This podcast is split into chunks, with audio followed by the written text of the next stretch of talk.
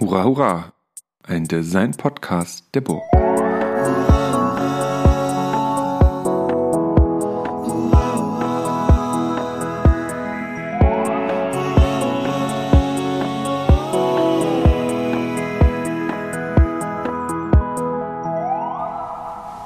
Hallo und herzlich willkommen zu einer neuen Folge des Hurra, hurra Podcast. Und diesmal handelt es sich wieder um eine Folge über die Burglabs der Forschungslabore an der Burg Giebichenstein. Mein Name ist Christian Zöllner. Ich moderiere hier diesen Podcast jetzt schon in vielen Folgen und lade mir immer wieder Gäste und Gästinnen zu verschiedenen Fragestellungen von Designausbildung, Designstudium oder Designpraxis im erweiterten Sinn ein. Und heute geht es eben wieder um die, äh, um die, um die Burglabs und ganz besonders um das Biolab. Und da habe ich zwei ähm, Gäste, nämlich ähm, Johann Bauerfeind und Falco Mattes. Dr. Falco Mattes. Ähm, herzlich willkommen. Dankeschön. Ähm, ich fange mal mit dir an, Johann. Erzähl mal so ein bisschen was zu dir. Hier rumpelt es übrigens so im Hintergrund, weil wir sind nämlich tatsächlich in dem Biolab selbst, sitzen wir hier und das Biolab ist bei uns in der Burg an die, äh, direkt neben der Metallwerkstatt und es ist gerade, ähm, wenn, als wir das aufnehmen, Semesterende und deswegen wird hier noch heftig im Hintergrund gewerkelt. Ähm, anyway, wir sind stehen geblieben. Johann, was machst du eigentlich hier und was ist eigentlich, was befähigt dich, hier in einem Biotechnologielabor an der Kunsthochschule zu arbeiten? Ähm, ja, äh, also äh, ich selber habe ja damals in Berlin Biotechnologie studiert. Das hieß damals noch ein bisschen bunter und zwar Life Science Engineering. Ich musste mich dann immer gegenüber meinen Freunden rechtfertigen, was denn Lifestyle Engineering sei. Lifestyle Engineering? Genau, das haben immer alle verstanden. Und dann habe ich Life Science Engineering gesagt und äh, am einfachsten lässt sich halt mit Biotechnologie ähm, beschreiben. Ähm, also ich habe halt sehr viel darüber gelernt, wie man beispielsweise Medikamente produziert, wie man Säugerzellkulturen, Bakterienkulturen oder auch Pilzkulturen technisch nutzen kann. Ähm, und bin aber damals so ein bisschen eigentlich über die DIY-Bio-Szene, über eigene Projekte immer stärker auch mit Gestaltern zusammengekommen und ähm, es gab relativ viele Projekte, wo es dann auch darum ging, ähm, ja, Biokunst zu machen, mit Pilzen zu arbeiten oder mit äh, Algen auch. Und ähm, ja, das hat mich damals schon in Berlin so um, umgetrieben. Und äh, irgendwann hat sich halt die, äh, ähm, die Gelegenheit hier eröffnet, als äh, Netzwerk- und Forschungskoordinator hier mit einzusteigen ähm, bei den Borg Labs. Und ich fand das halt total genial, endlich mal einen Ort zu haben und zu schaffen, der, ähm, wo halt die Gestaltung nicht Bittsteller ist, mhm. ähm, also an die Forschung, sondern wo wirklich Infrastruktur, aber halt auch Know-how da ist, wo einfach die Gestaltung ja, gestalten darf und gestalten kann. Und ähm, ja, da war ich total überzeugt äh, über äh, von vornherein, äh, wie Mareike das aufgebaut hat. Und ähm, ist schon echt inspirierend, hier zu sein und auch mitzubekommen, ähm, was hier für Arbeiten entstehen. Ja. Du unterschlägst, dass du eigentlich praktische Erfahrung hast, nämlich ähm, du hast eine Firma, Solaga oder Solaga, also kannst du da noch kurz was erzählen? Was, was hast du sozusagen eigentlich noch als Entrepreneur im Bereich Bio, im, im Life, Lifestyle Science äh, noch, noch, noch aufgebaut tatsächlich parallel? Genau, ähm, bei Solaga, also Solaga haben wir vor sieben Jahren angefangen. Also für mich war das quasi während meines Masters noch, äh, sind wir da in die Gründung gegangen. Ähm, wir beschäftigen uns darum, um mit Algen, allerdings nicht nur Algen irgendwie als Futtermittel oder so, sondern wirklich, wir wollen die aktive Fähigkeiten der Algen halt nutzen. Die eignen sich beispielsweise dazu, ähm, Luft zu reinigen, aber halt auch, man kann Energie mit denen produzieren. Es gibt da sehr, sehr viele Möglichkeiten. Ähm, was wir ein Stück weit mitentwickelt haben, ist halt die Algen in der Fläche zu nutzen, also wirklich als Material, das halt leicht austauschbar ist, äh, was man auch leicht ingenieren kann, äh, wo man wenig Infrastruktur in der, ähm, äh, in der Nutzung dann auch wirklich braucht. Ähm, und das ermöglicht uns einfach komplett neue Möglichkeiten. Und das habe ich damals mit gegründet und wir haben die ersten Produkte schon 2018 mit auf den Markt gebracht. Das Feld wächst so langsam und jetzt ist es genau gerade an, an dem Zeitpunkt, dass man halt dass jetzt alle merken, dass was für Nachhaltigkeit gemacht werden muss. Und dementsprechend zieht das gerade ein bisschen stärker. Ähm, aber es ist immer noch ein kleines Team, ne? Also es sind so sechs, sieben Leute, immer mal ein Plus ein bisschen, also mal mehr, mal weniger. Ähm, aber ja, das findet noch statt. Äh, ist in Solaga, äh, äh, ist in, in Marzahn in Berlin, äh, sitzen wir da, züchten unsere eigenen, eigenen Algen und produzieren da die eigenen Produkte. Ja. Falco, und du bist tatsächlich, also hast du einen Doktor eigentlich, Johann? Nee. Okay, du hast aber einen Doktor. Ähm, und ähm, ich habe tatsächlich im Vorfeld nochmal so ein bisschen recherchiert, weil ich es nie so richtig wusste. Du hast dich mit Hefen beschäftigt.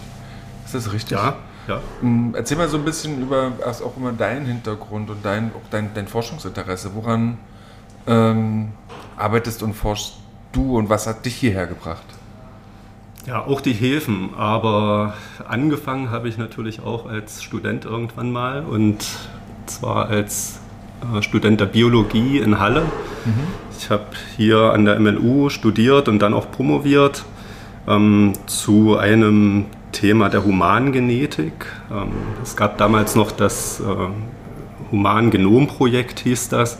Da ging es darum, ähm, herauszufinden, welche Gene hat der Mensch eigentlich, welche Proteine entstehen daraus, ähm, wie ist das alles miteinander verbunden. Und ähm, das war damals eine sehr spannende Sache. Ich bin dann ähm, nach dieser Phase nach Göttingen gegangen, äh, an die äh, Universitätsmedizin in Göttingen. Ähm, wieder mit einem ganz anderen äh, Hintergrund. Dort, dort äh, gab es eine ähm, Abteilung ähm, Kardiologie. Da beschäftigt man sich mit Herz- und Kreislaufkrankheiten, ähm, äh, Erkrankungen.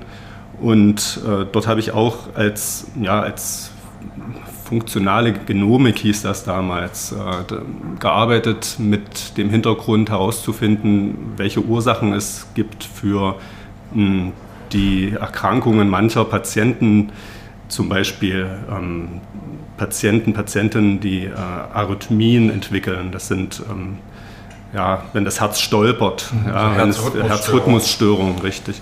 Ja, es gibt da eine, eine Erkrankung, CPVT. Ähm, das ist eine sehr schwerwiegende Erkrankung für viele Menschen, ähm, weil viele Menschen das auch nicht wissen, dass sie diese Mutation, die dem zugrunde liegt, ähm, in sich tragen. Und ähm, die Hälfte der Patienten verstirbt im Alter bis zu 30 Jahren. Ja, durch ähm, Anstrengungen einfach plötzlich auf, auf den, beim, beim Laufen etc. Klappen die so um und sind tot, weil das Herz stehen bleibt? Sehr, genau, ja, genau. Also die, ähm, das, das Herz ist ja ein Muskel, das bewegt sich äh, regelmäßig und es muss auch gesteuert sein in einem bestimmten Takt.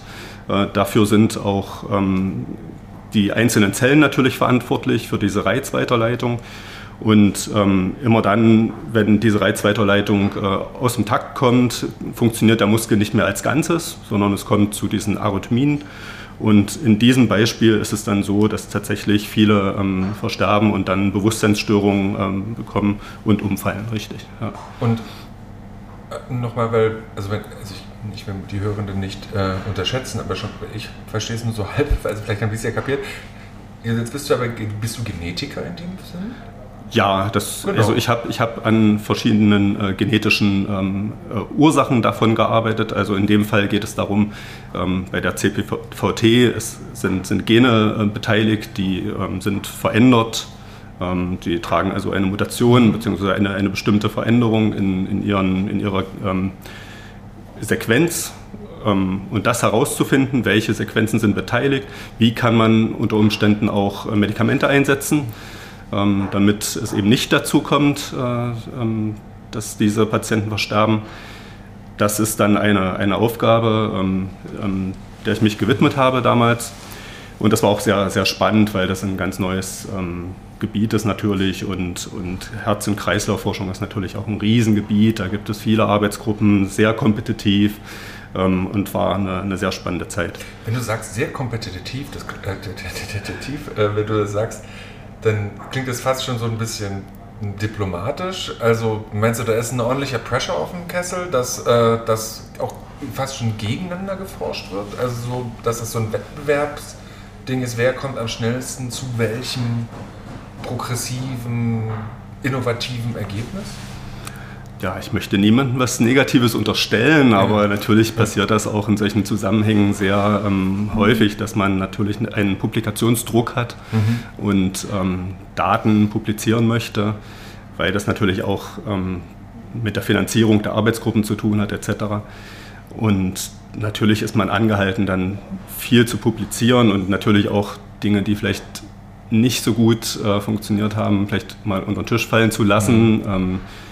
Äh, alle Publikationen sind natürlich ähm, auf dem Wissenschaftsgebiet, ähm, unterliegen einem Peer Review, das heißt, es werden unabhängige Gutachterinnen und Gutachter eingesch eingeschaltet, sodass man davon ausgehen kann, dass in den ähm, Peer Review Journalen tatsächlich alles, was publiziert worden ist, auch ähm, Grundlage hat und, und ähm, ja, man kann diese Experimente äh, wiederholen. Das ist, das ist schon, schon richtig. Ähm, aber es muss natürlich, kann natürlich auch sein, dass man natürlich der, der äh, äh, konkurrierenden Arbeitsgruppe nicht unbedingt äh, alles mitteilt, was man, was man äh, erforscht hat. Und wie hat sich dann dein Weg hier in die Burglabs entwickelt?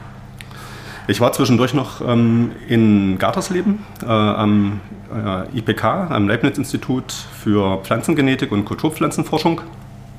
Und du hattest das ja schon erwähnt, äh, ich habe mit, mit Hefen dort gearbeitet, ähm, auch als Genetiker und allerdings eher in einer angewandten Forschungsrichtung. Das heißt, wir haben versucht, die äh, Hefezellen so umzuprogrammieren, genetisch umzuprogrammieren, dass sie Dinge herstellen können, die sie normalerweise nicht herstellen können. Ja, zum Beispiel ähm, ja, Butanol als Beispiel. Gut. Also Stoffe, die man ja, als, als Brennstoff, Treibstoff äh, in der Kosmetikindustrie ähm, als Farbzusätze, Lacke etc. sonst was mhm. äh, verwenden kann.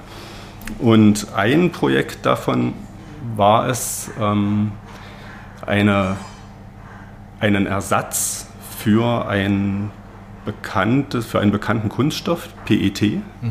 herzustellen. Und zwar PEF heißt das. das. Das Material kennt man seit Mitte des 20. Jahrhunderts. Ähm, das hat den Vorteil, dass man es nicht aus fossilen Rohstoffen gewinnen muss, sondern es gibt Möglichkeiten, das aus regenerativen Rohstoffen herzustellen. Und die Aufgabe bestand darin, Möglichkeiten zu finden, die Hefen mit Enzymen auszustatten, mit den Genen für die Enzyme auszustatten, ähm, dass sie Substrate so umwandeln, dass zum Schluss ähm, eine Vorstufe für das PEF entsteht. So, also Kunststoff aus regenerativen ähm, äh, Quellen herzustellen.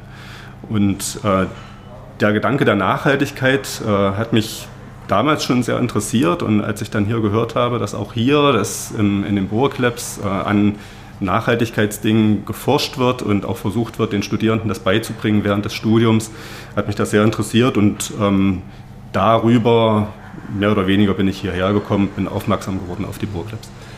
Und ähm, jetzt sitzen wir hier im Biolab und wir hören das hier im Hintergrund schon so rauschen und ich möchte euch mal kurz bitten, dass ihr mir mal, oder also nee, jetzt müssen wir jetzt ein bisschen aufpassen, ihr könnt jetzt nicht auf irgendwas zeigen, guck mal da, das ist, sondern wir müssen irgendwie die, das auf so, auf so äh, Audiophiler machen. Und das erste ist, ähm, die, die hören und lernen das schon, was ist denn heute los beim Hurra Rappa, das rauscht ganz verrückt. Äh, ich, wir sitzen hier vor so einer großen Kiste und die macht so, so ein leichtes Bogen. Die ist gelb und einen großen Schrank. Da steht eine 90 drauf und irgendeine Flamme. Was ist das? Und ist es überhaupt das, was so rauscht? Ähm, ja, also das ist unser Gefahrstoffschrank. Ha, ähm, Gefahrstoffschrank. genau, also da kommt äh, alles rein, was irgendwie ähm, ja, nicht nur ein Gefahrstoff ist, aber auch irgendwie entflammbar ist oder Säuren, Laugen, also alles das, was ein bisschen gefährlicher ist. Ähm, es muss halt immer besonders in größeren Mengen, wenn es in größeren Mengen da ist, halt also in einem verschließbaren Schrank sein. Das sind so ja, Sicherheitsmaßnahmen, die man in jedem Labor findet. Ähm, und ich glaube, das Summen selber, das ist, glaube ich, unser, unser Kühlschrank, genau. Das Wicht, Wichtigste am ganzen Biolab ist, einen guten Kühlschrank zu haben, weil ähm, natürlich alles, was lebt, ähm, das lebt halt auch dann, wenn man es manchmal noch braucht und lebt auch immer weiter, altert und kann auch kontaminieren. Das bedeutet, der Kühlschrank äh, ermöglicht es uns immer quasi unsere Arbeitsstände halt einzufrieren oder mhm. zu stoppen, äh, damit wir auch, wenn wir dann nach dem Wochenende wieder hier sind, auch wieder mit demselben Material arbeiten dürfen, was wir davor hatten. okay, und dann ähm, ist der ganze Raum, wie, wie, groß ist der? Sind das vielleicht 40 Quadratmeter? Ziemlich genau 40 Quadratmeter, ja. ja. Und ähm, der ist ausgestattet mit, mit so einem weißen, eigentlich sehr schicken weißen Möbeln und so, und so ein, ähm, man kennt es so aus, ich, ich persönlich kenne es eher so aus dem Gastrobereich, mit so Edelstahlflächen. Und auf den Edelstahlflächen ist hier in der Mitte eine große Insel, da sind verschiedene Proben drauf und drumherum an den Wänden sind äh, sind, sind diese Elemente auch nochmal. Wir sitzen zum Beispiel auch an so einem Tisch, aber da sind dann eben auch so Geräte. Zum Beispiel der New Brunswick Innova 40. Sieht total verrückt aus, kenne ich, wenn ich euch manchmal besuche. Stehen da so ähm, Kolben drin. Ja. ja. Kolben, richtig. Ja. Und die wackeln. Was, was. Wozu ist das dann? Das ist ein Schüttelinkubator. Ähm, der ist einfach dafür da, Kulturen, Flüssigkulturen in Erlenmeyer-Kolben zu bewegen und zu temperieren. Warum müssen die sich bewegen? Ähm, für einen erhöhten Sauerstoffeintrag an der Oberfläche. Mhm. Ja, und die Temperierbarkeit, ähm, die ergibt sich daraus, dass die Organismen, die da drin leben, eine bestimmte Optimaltemperatur haben. Und dafür ist dieser Schüttelinkubator da. Vielleicht um äh, anzuknüpfen an das, was Johann gesagt hat zum Thema Kontamination. Ähm, das ist natürlich ein ganz großes Thema in einem, in einem biologischen Labor wenn es darum geht, äh, ganz bestimmte Pilze oder ganz bestimmte Bakterien zu kultivieren, dann muss man natürlich beachten, wer das vielleicht zu Hause schon mal gemacht hat, eine, Pilzkultur kann man ja machen, so Speisepilze ähm, zu kultivieren. Wenn man das nicht richtig macht, dann ähm, wächst da irgendwann Schimmel drauf. Und äh, in einem Kubikmeter Raumluft befinden sich etwa 1000 Keime. Ich habe nicht nachgezählt, aber so in der Größenordnung kann man, davon kann man ausgehen. Und wenn man das nicht beachtet, dann ähm, besiedeln diese Keime natürlich auch die Kulturen, die man eigentlich sauber haben möchte. Aus dem Grund haben wir eine Sterilbank bei uns. Das ist dieses äh, diese mit größere, Linde? nein. Ach so, das ist das da hinten mit der Absauge drüber? Ja, richtig, ja. genau. Da wird ähm, Luft durch einen HEPA-Filter durchgeblasen und äh, erzeugt eine sterile, also keimfreie Atmosphäre, dort wo man hinter einer Glasscheibe arbeiten kann. Mhm. Und das ist ganz wichtig, ähm, auch, dass man nur die Kulturmedien, also Flüssigmedien zum Beispiel, verwendet, die man vorher sterilisiert hat. Dafür gibt es den Autoklaven, das ist dieser die große, Kiste, die ja. blaue Kiste dort hinten, ähm, in der mit, mit großem, mit höherem Druck und hoher Temperatur ähm, ja, allen Dingen, denen der Garaus gemacht wird, äh, die nicht dort reingehören, äh, wo wir sie haben wollen. Wie ein Schnellkochtopf. Ungefähr so, ja. Und daneben ist ein, äh, oh, ich habe den Namen vergessen. Abzug. Nee, das ist doch kein Abzug. Das große, die große Kiste mit den, äh, ähm, wo die Fäden rausgeschossen werden. Ja, ja, ja, richtig. Äh, oh, Nanospin? Ja, wir, wir haben eine Elektrospinning-Apparatur, die steht nur gerade unter dem Abzug aus Sicherheitsgründen. Richtig. Deshalb, ja, richtig. Ähm, das ist eine, eine Möglichkeit, äh, um mit Polymeren äh, kleine, kleinste Fäden zu erzeugen, indem ein elektrisches Feld angelegt wird und äh, das Biopolymer wird dann ähm, auf eine Kollektorfläche ähm, projiziert oder, oder, oder, geschleudert und bildet dort sehr kleine Fäden im Nanometerbereich, Durchmesser vielleicht ja, oder im niedrigen Mikrometerbereich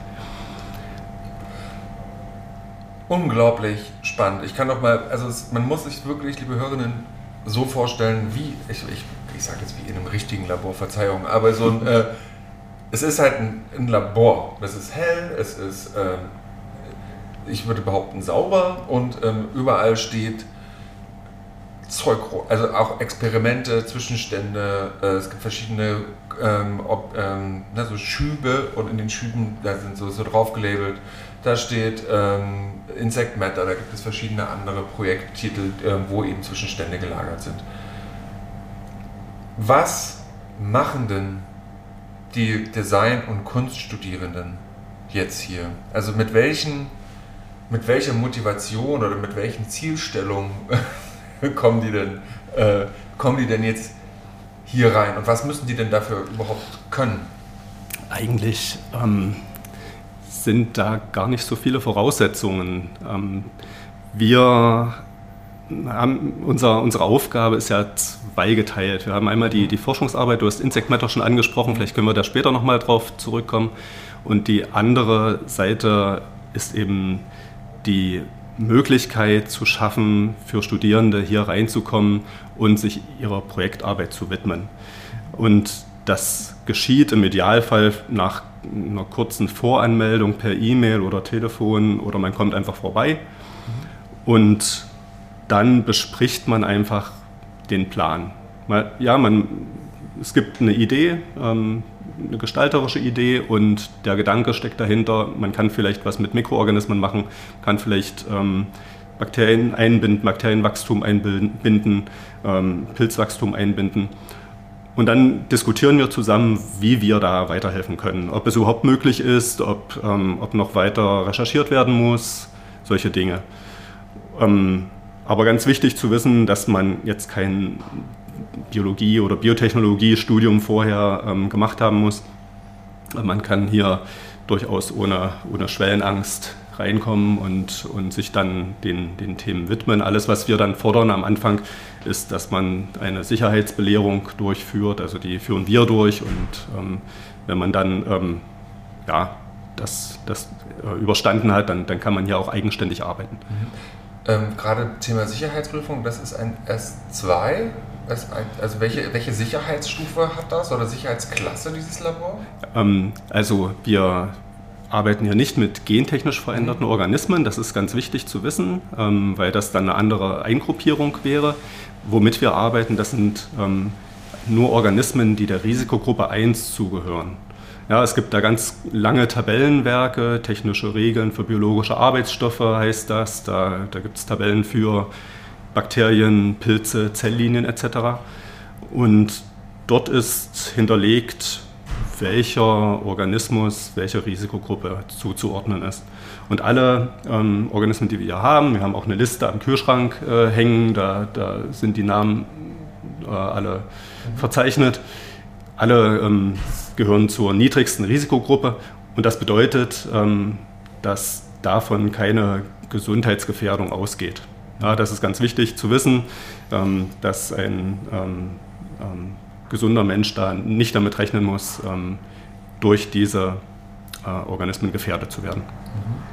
Und mh, mm, ich will trotzdem noch mal so ein bisschen auf so einem, auf so einem, auf so einem vielleicht prototypischen oder, oder gut kommunizierbaren Studierendenprojekt äh, festnageln, so dass ihr mal so, so, erzählt, okay, ein Student aus dem Design oder aus der Kunst oder eine Studierende kommt an und will, will was tun oder habt ihr einen guten ab, ein gut abgeschlossenes Projekt, wo ihr sagen könnt, ah okay, da kann ich ein bisschen den, den Prozess erzählen. Ja, ich könnte anfangen, vielleicht Fang fällt dir da noch was ein und dann, dann, dann ergänzen wir uns vielleicht. Ähm, ja, es, es, gab zum Beispiel ein ähm, Semesterprojekt, das Mareike Gast äh, ähm, geleitet hat, ähm, zum Thema ja, Myzel im eigentlichen Sinn, Myzel, auch Symbiose. Ähm, und also Pilz, äh, ja, Pilz, Pilzmyzel, ja, vielleicht auch zur Erklärung, Myzel, das, ist, das sind ähm, Zellen, das sind äh, Zellverbände, sogenannte Hyphen, die die Pilze meist unter der Erde ähm, bilden. Man kennt ja bei den, bei den Pilzen eigentlich immer nur den Hut, ja, aber es, dass, man, dass so ein Pilz aus viel mehr besteht, äh, ist vielleicht gar nicht so bekannt. Und dieses Myzel kann man eben auch äh, wachsen lassen an, ähm, mhm. auf, ähm, in, in, einer Laborumgebung, zum Beispiel in einem Flüssigmedium oder auf einer, einer Agarplatte. Ähm, ja, und ähm, in diesem Semesterprojekt äh, gab es einige spannende ähm, Projekte. Was mir jetzt gerade einfällt von ähm, Erik Geisler, der das, ähm, die, die Theorie oder die ähm, Windverbreitung von, von Samen äh, sich ähm, ja, vorgenommen hat und sich überlegt hat, ja, wie kann ich denn zum Beispiel Ödland bevölkern mit, mit Samen, die normalerweise dort nicht hinkommen. Und äh, man kennt bei Pflanzen, die sich über Wind verbreiten, vielleicht den Löwenzahn. Ja, das sind so feine Härchen, die sich an den, an den äh, Samen befinden und der Wind verbreitet die dann. Ähm, und der hatte, er hatte dann den, den Gedanken, lass das doch das Myzel machen und hat dann in, in einer Kaskade von ganz verschiedenen aufwendigen Experimenten ähm, Pilze gefunden und ähm, auf, den, auf den Samen wachsen lassen, sodass die tatsächlich in der Lage waren, dann im Luftstrom sich in der Luft zu halten und potenziell ähm, transportierbar sind. Ähm, und ähm, das ist auch ein gutes Beispiel, wie wir nach außen auch agieren, wo wir ähm, uns Expertise vielleicht auch von außen äh, holen. Ähm, denn in dem Fall hatten wir Kontakt mit äh, Dr. Jochen Kumlehn vom IBK in Gartersleben, der dem Erik Geisler auch gesagt hat, ja, diese und diese Pflanze wäre vielleicht äh, ratsam, hier könnte man vielleicht arbeiten, hier ist es sinnvoll, hier ist es vielleicht nicht sinnvoll. Ähm, und ähm, das ist zu einem, zu einem sehr schönen Projekt geworden. Ja. Dieser Pilz, hat der, der, der, der, ist dann mit sozusagen mit diesen Pflanzensamen in Symbiose? Wie, wie kommt dieser Pilz zu, auf, auf diese, zu diese Pflanzensamen? Was ist das Konzept oder die Strategie dahinter? Ähm, der Pilz ist, ähm, der wächst deshalb auf den Samen, weil, wir den, ähm, weil der, der Samen mit einer sehr, sehr dünnen Schicht von einem Nährmedium ausgestattet wird. Drauf gesprüht. Drauf gesprüht, eingelegt. Ja. Mhm. Es darf nicht zu viel sein, sonst wird der Samen zu schwer. Ja. Mhm. ja, und dann mit der Zeit, äh, da gab es zwischendurch auch sicherlich Fehlschläge. Der ein oder andere Pilz ist dann eben nicht gewachsen oder das, das, das Myzel ist zu schnell wieder, ähm, wieder ja, vertrocknet. Das, das gibt es auch. Und ja, und dann zum Schluss hat, es hat sich eine gute Kombination gefunden ähm, und äh, das hat dazu geführt, dass, dass dann ähm, tatsächlich auch flugfähige Samen neu entstanden sind. Und, die, ähm, und der Student ist dann hier in dem Labor und arbeitet an, der, an allen Geräten und versucht sozusagen dieses Ziel der, der bewachsenen Samen mit den, mit den Technologien, die hier sind, zu, ähm, zu ermöglichen, zu erzeugen. Und genau, ja, das macht doch das ist, finde ich, ein gutes Beispiel. Und das sind, aber das ist ja wie, da finde ich ganz interessant, das sind ja diese sehr, sehr, sehr, sehr fein. Ne? Ich bin ja auch schon mal reingekommen und da lagen hier so riesige Matten und da drinnen hat es mit Verlaub mhm. einfach mal geschimmelt. So sah es so ein bisschen aus, verzeiht es mir, ne? Aber so, äh, auch das entsteht ja, ne? Also dass so, dass es ja nicht nur so eine feingliedrige mikroskopische Arbeit ist, sondern schon so eine, ne, so, so Matten bewachsen werden.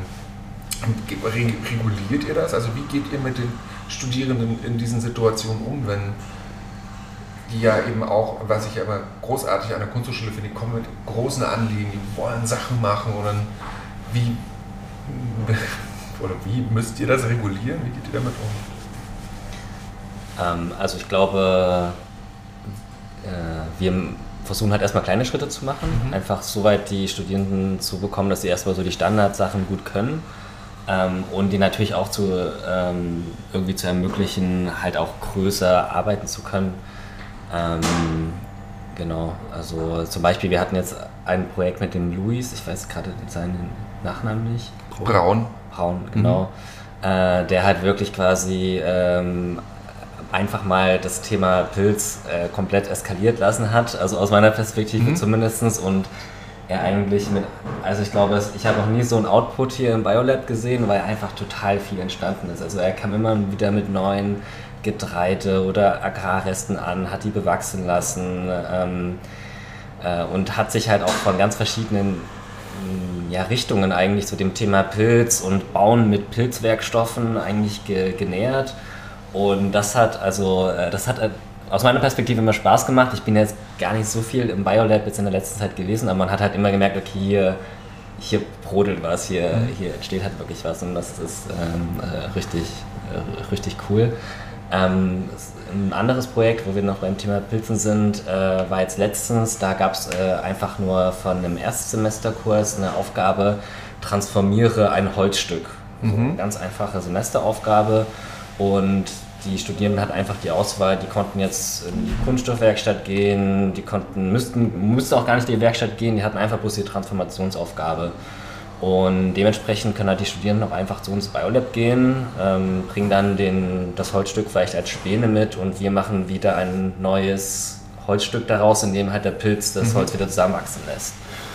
Ne? Genau, vielleicht, ja. Also es ist, jetzt hämmert es raus in der Metallwerkstatt. Äh, Mm, aber gerade weil du sagst, du bist gar nicht so auf dem Biolab, ne? deine Rolle, du hast es vorhin auch so Netzwerk und eher koordinierend gesprochen. Ähm, kannst du das nochmal vielleicht ein bisschen mehr darauf eingehen, was da eigentlich dein Stellenprofil ist? Und also du als Biotechnologe, aber gar nicht so sehr im Labor. Beschreib mhm. das mal so ein bisschen auch, mit welchen Zielen du arbeitest. Genau, also ähm, momentan ist es einfach so, dass wir gerade bei diesem, also wir haben ein Drittmittelforschungsprojekt, ähm, in dem wir hauptsächlich arbeiten, wo gerade einfach Arbeitspakete abgeschlossen werden müssen und deswegen da mehr, ja, mehr Arbeitskapazität reinfließen muss. Ähm, und da ist meine Aufgabe einfach ähm, nach interessanten Reststoffen zu finden, äh, zu suchen in Sachsen-Anhalt, ähm, die man mit äh, Chitosan, das aus Fliegen gewonnen werden kann, ähm, irgendwo kombinieren kann und äh, interessante Szenarien damit zu entwickeln. Und deswegen bin ich, ist quasi meine Aufgabe momentan halt aus, ist auch irgendwo meine Aufgabe als Netzwerkkoordinator, ähm, quasi aus dem Biolab rauszugehen, ähm, mit regionalen Unternehmen zu sprechen, zu, zu sprechen, ja, habt ihr schon mal was mit Chitosan gemacht oder habt ihr vielleicht Reststoffe, die für uns interessant sein könnten, die und die, die, die und die Profile halt erfüllen können. Und das ist halt meine Aufgabe, so ein bisschen ähm, das Biolab nach draußen auch zu connecten. Und wie wird das von draußen wahrgenommen? Ähm, also gemischt. Ähm, eigentlich finden es alle immer richtig interessant und also es gibt halt immer sehr viele Nachfragen. Ähm, aber man ist natürlich auch irgendwo, wenn man jetzt mit einem Unternehmen spricht, jetzt nicht unbedingt in der höchsten Hierarchie äh, ähm, an, äh, angegliedert. Ähm, aber was ich, also was ich jetzt so herausgefunden habe, ist insbesondere bei diesen mittelständischen Unternehmen, wo man auch mal schnell mit dem Geschäftsführer spricht, die durch, durchdringen das halt relativ schnell, wie wichtig es halt ist, ähm, quasi den also quasi in der Forschung auch schnell ähm, Szenarien, Artefakte und auch Bilder zu generieren, damit überhaupt klar ist, was, was gemacht wird. Ne? Und deswegen finden die die Arbeitsweise total interessant ähm, und die bieten halt immer an, ja, kommt doch mal bei uns vorbei, macht mal eine Exkursion mit uns. Ähm, sind auch selber sehr picht darüber, mal äh, hier, hier, hier vorbeizukommen, aber das müssen wir dann immer scha schauen, ob es halt gerade thematisch passt, mhm. äh, passt oder so. Ja. Wie, wie ist es mit dem, ich nenne es jetzt mal so eine Art von Zeitmoment oder auch Hype? Ne? Also du hast es vorhin auch von deiner Firma Solaga gesagt, jetzt fangen die Leute an, so ein bisschen drauf zu gucken. Ähm, dieses Biolab ist ein, arbeitet natürlich sehr experimentell, aber eben auch teilweise sehr zielorientiert. Ähm, wie würdet ihr das so im, naja, also ich empfinde es ja persönlich als ein total nötiges Konzept. Es ist wichtig, dass es eben in einer in einem, in einem, in einem zentralen Werkstattgebäude, in dem wir drin sind, wo eben wir hören es ja immer klimpern, äh, draußen die Metallwerkstatt ist, oben drüber ist aber die Kunststoffwerkstatt.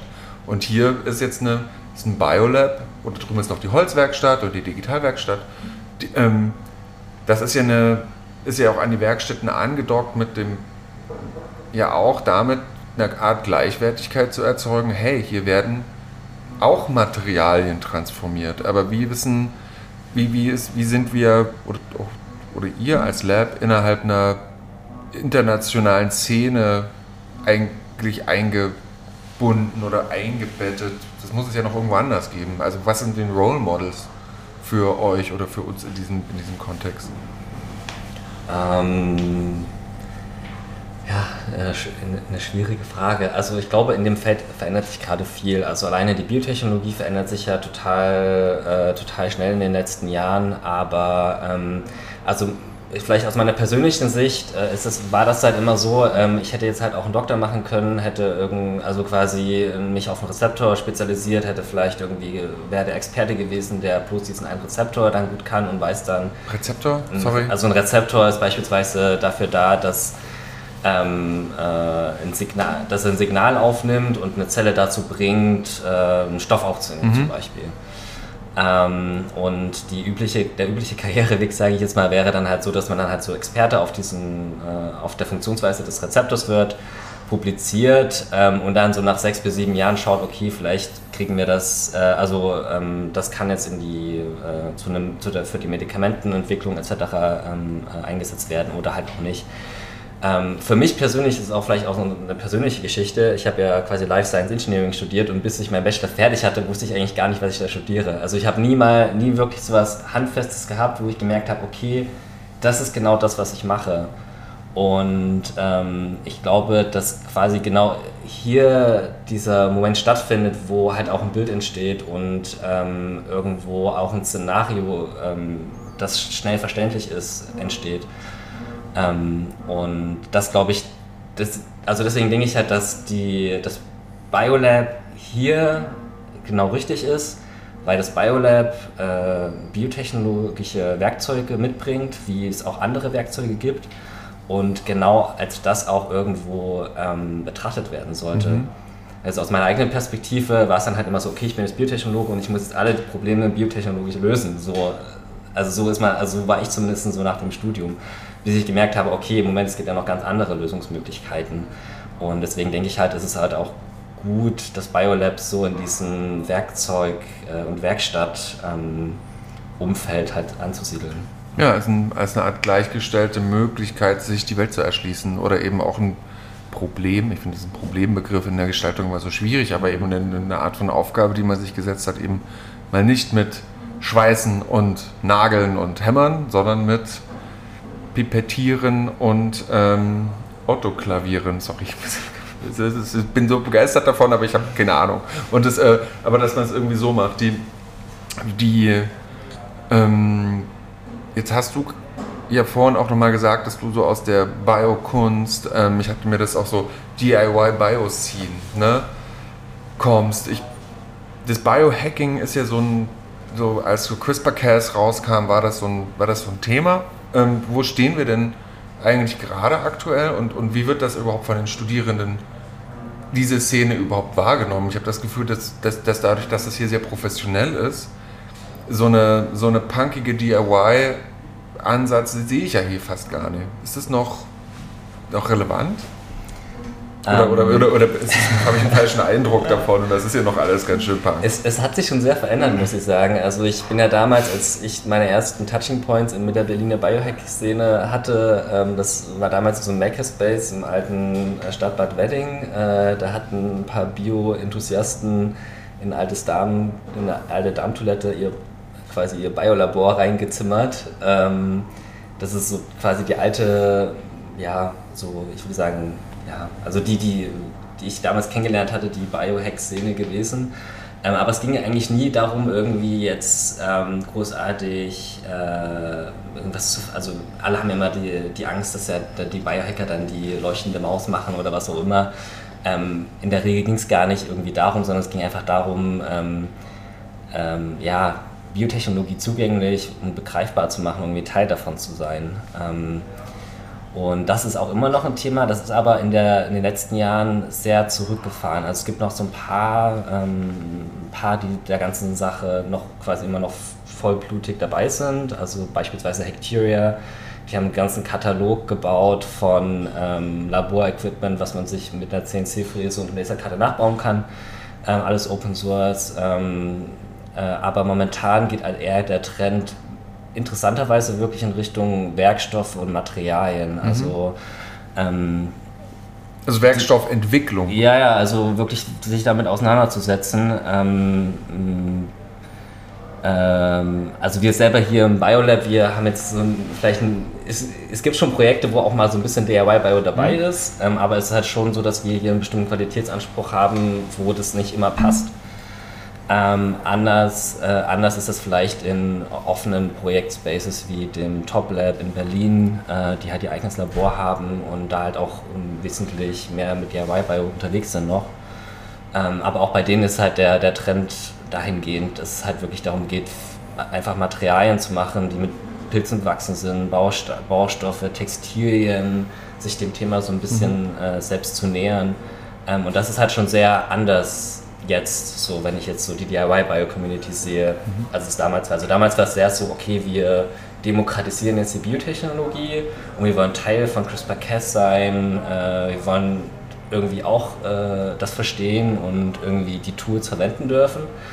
Ähm, das ist eigentlich gar nicht mehr so ein Thema jetzt, ähm, sondern jetzt ist wirklich dieses Thema eher nachhaltiges Bauen, nachhaltige Werkstoffe. Das ist viel, viel präsenter jetzt, mhm. so wie ich das wahrnehme. Ja. Und jetzt haben wir ganz viel über, über die Scene und aber auch über, ähm, über die Studierenden gesprochen, aber ihr habt ja selber auch noch eigene Forschungsvorhaben.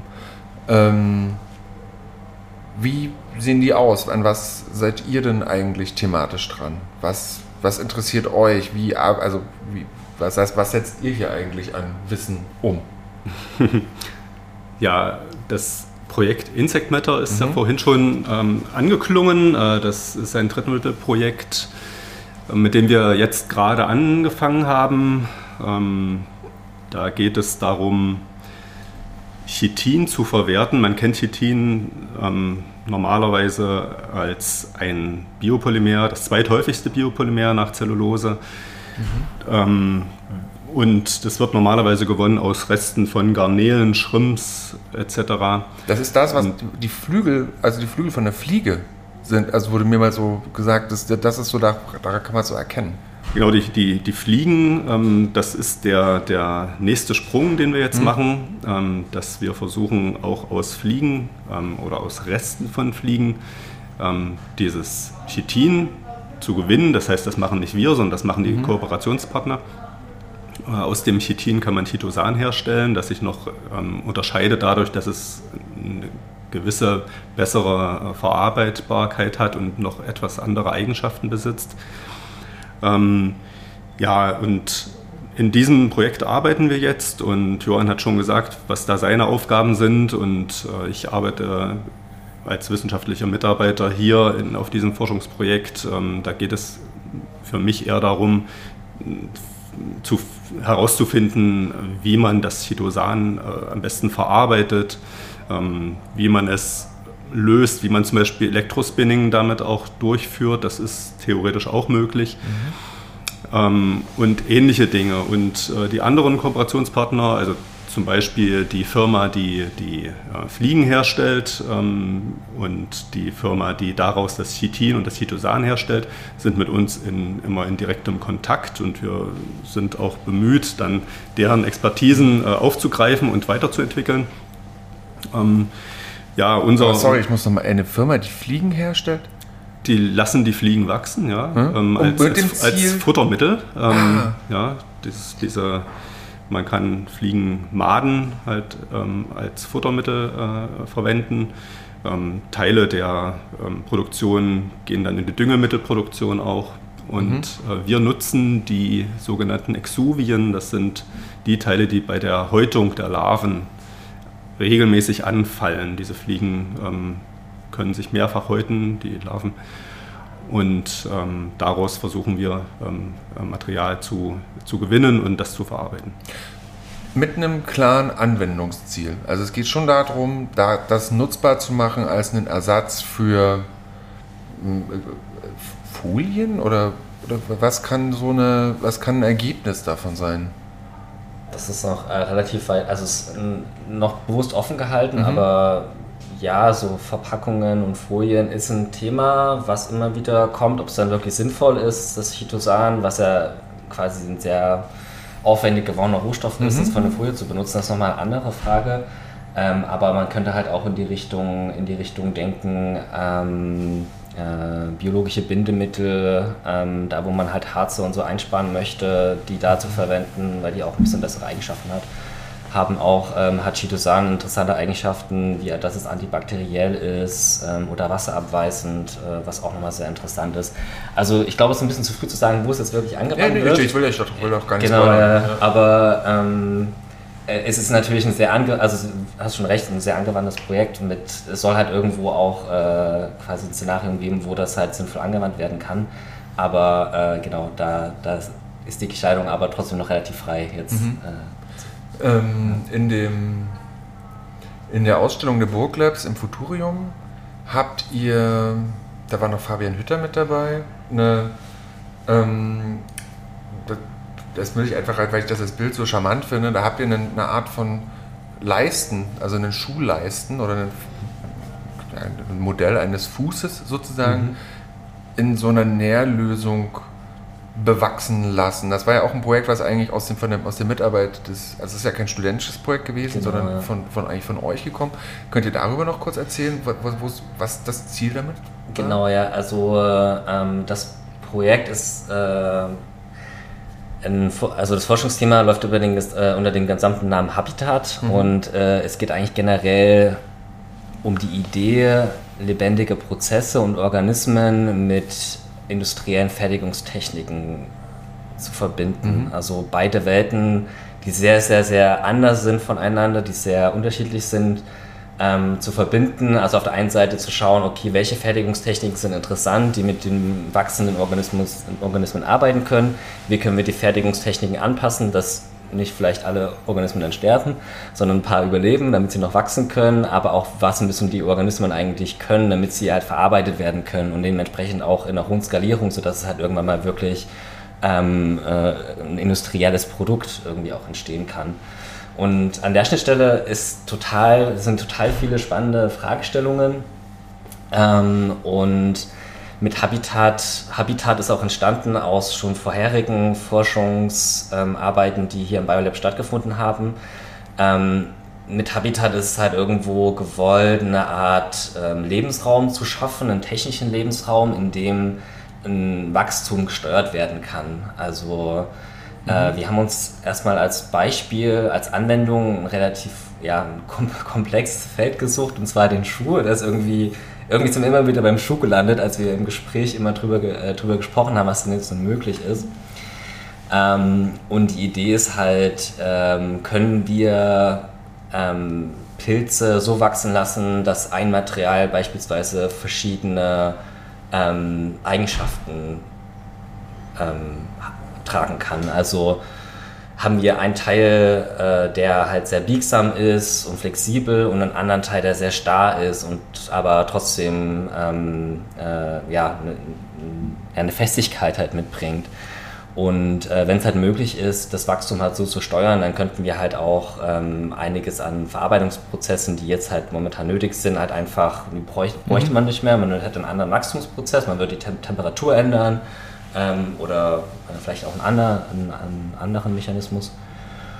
Mhm, genau, aber das ist, das ist so quasi diese, dieses größere Forschungsfeld, wie kriegen wir die Organismen irgendwie mit dieser industriellen Fertigungstechnik mhm. kombiniert. Ja. Ist das ein, ein Pilz gewesen, der da gewachsen ist? Genau, ja, richtig. Ein Fußpilz?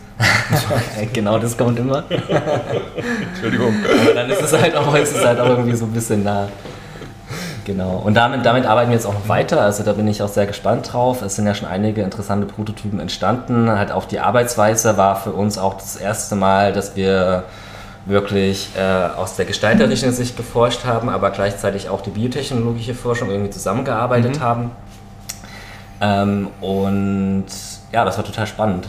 Ähm, und jetzt wird es nochmal eskaliert. Es wird jetzt noch eine Residency stattfinden, wo quasi die Techniken, die wir entwickelt haben, es sind auch teilweise neue Techniken dabei, die es noch nicht gibt, ähm, die nochmal richtig also bearbeitet werden sollen. Also genau, da können Studierende auch Einblick in die Techniken gewinnen und dann einfach ihre eigenen Ideen umsetzen und wir sind da total gespannt, was da noch alles so möglich ist. Ja, das stimmt, das habe ich ganz vergessen, die Residencies. Ne? Das ist ja ein Format, das wir entwickelt haben, wo tatsächlich Studierende sehr viel Zeit, ne? also das sind 20 ECTS-Punkte, also das sind für Leute, die studieren, ein großer Batzen Wochenarbeitszeit, der reingeht. Äh, da können die ähm, hier in die Forschungsprozesse mit reingehen, ähm, eigene Projekte entwickeln, aber immer entlang von Fra Forschungsfragestellungen, die aus dem Lab selber kommen. Also ich erinnere mich, im X-Lab hatten wir das mit, ähm, mit den Better AI Images, ähm, also bessere Bilder, mit denen man künstliche Intelligenz illustrieren kann, abseits von ähm, blauen Flächen und äh, weißen Robotikhänden. Ähm, und, und hier ist es auch so, und das heißt, die, die Studierenden entwickeln dann, also kommen rein, machen die Schulung und sind dann aber eigentlich die, ihre Arbeitszeit hier. Also wie, viele, wie viele sind das dann? Also wie viele Leute können eigentlich gleichmäßig, gleich äh, zeitig hier arbeiten? Etwa vier. Mhm. Ja, es, es können auch mal mehr sein. Ähm, es kommt darauf an, ob die Studierenden mit ihrer Arbeit schon vertraut sind. Wenn sie das sind, dann äh, können sie eigenständig arbeiten. Mhm. Wenn großer Beratungsbedarf ist, dann ist es vielleicht schwieriger, gleichzeitig ähm, mehrere ähm, Studierende im Labor zu haben, aber das, das lässt sich alles regeln und, und organisieren. Ähm, während der Residencies ähm, gehen wir ja davon aus, dass mit der Zeit dann ähm, eine gewisse Expertise auch ähm, entsteht bei den Studierenden, die sich dann äh, ganz ja, eigenständig dann, dann um, ihre, um ihre Forschung kümmern. Wir hatten eine Residency vor einem Jahr, etwas über einem Jahr, ähm, die hieß Living Layers, mhm. ähm, wurde geleitet von Mareike Gast und äh, Bettina Göttke-Krogmann. Ähm, da hatten wir zwei Studierende hier, soweit mhm. ich mich mhm. erinnere, Kim Cordes und ähm, Alessa Schivoli. Ähm, und ja, die beiden haben sich zum Beispiel mit, mit Pilzen beschäftigt auf ähm, textilen Untergründen. Mhm. Das ist auch für uns was Neues gewesen. Wie kann man, wie kann man Pilze so verarbeiten, dass man sie auf ähm, Stoffe ähm, projiziert, darauf wachsen lässt? Wie, welche Form nimmt das dann an? Wie, wie ändert sich die Form, wenn man den, den, das Myzel trocknet? Wenn man es rehydriert, ändert sich dann die Farbe vielleicht? Ähm, werden vielleicht auch Stoffe zersetzt? Ja, das ist auch für uns teilweise neu gewesen, schon allein die äh, Tatsache, dass wir viele der Stoffe eigentlich gar nicht kannten. Der, der, der Textilien. Der, der, Texti der, Textilien, richtig, ja. Ähm, und ähm, da gab es auch immer wieder Aha-Effekte bei uns. Ja, und so ähnlich ist das jetzt auch geplant ähm, im, im, Sommersemester äh, mit der neuen Residency. Ich hoffe, dass das auch genauso toll wird. Cool. Ähm, dann danke ich euch herzlich für eure Zeit. Haben wir noch einen schönen Ausblick gemacht, was jetzt noch so kommen wird. Ähm, ja, die, ähm, ja, ich finde das einen coolen Ort. Ich bin komme immer gerne reingestreuselt bei euch und gucke, was so ist und ähm, lerne tatsächlich auch viel mit, was ähm, wie Sachen funktionieren. Ähm, genau, das war Teil ich weiß gar nicht, in welcher Reihenfolge wir jetzt die ganzen Sachen veröffentlichen. Äh, ob jetzt erst das BioLab kommt oder das Sustain Lab oder das XLab.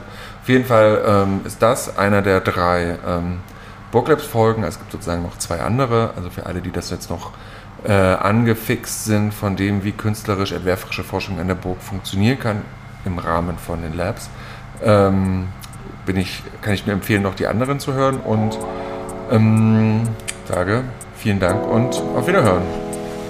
Vielen herzlichen Dank für die Einladung. Dankeschön.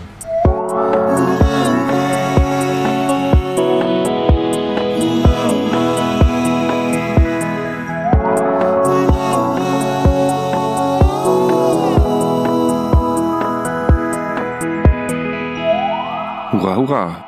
Ein Design-Podcast der Burg.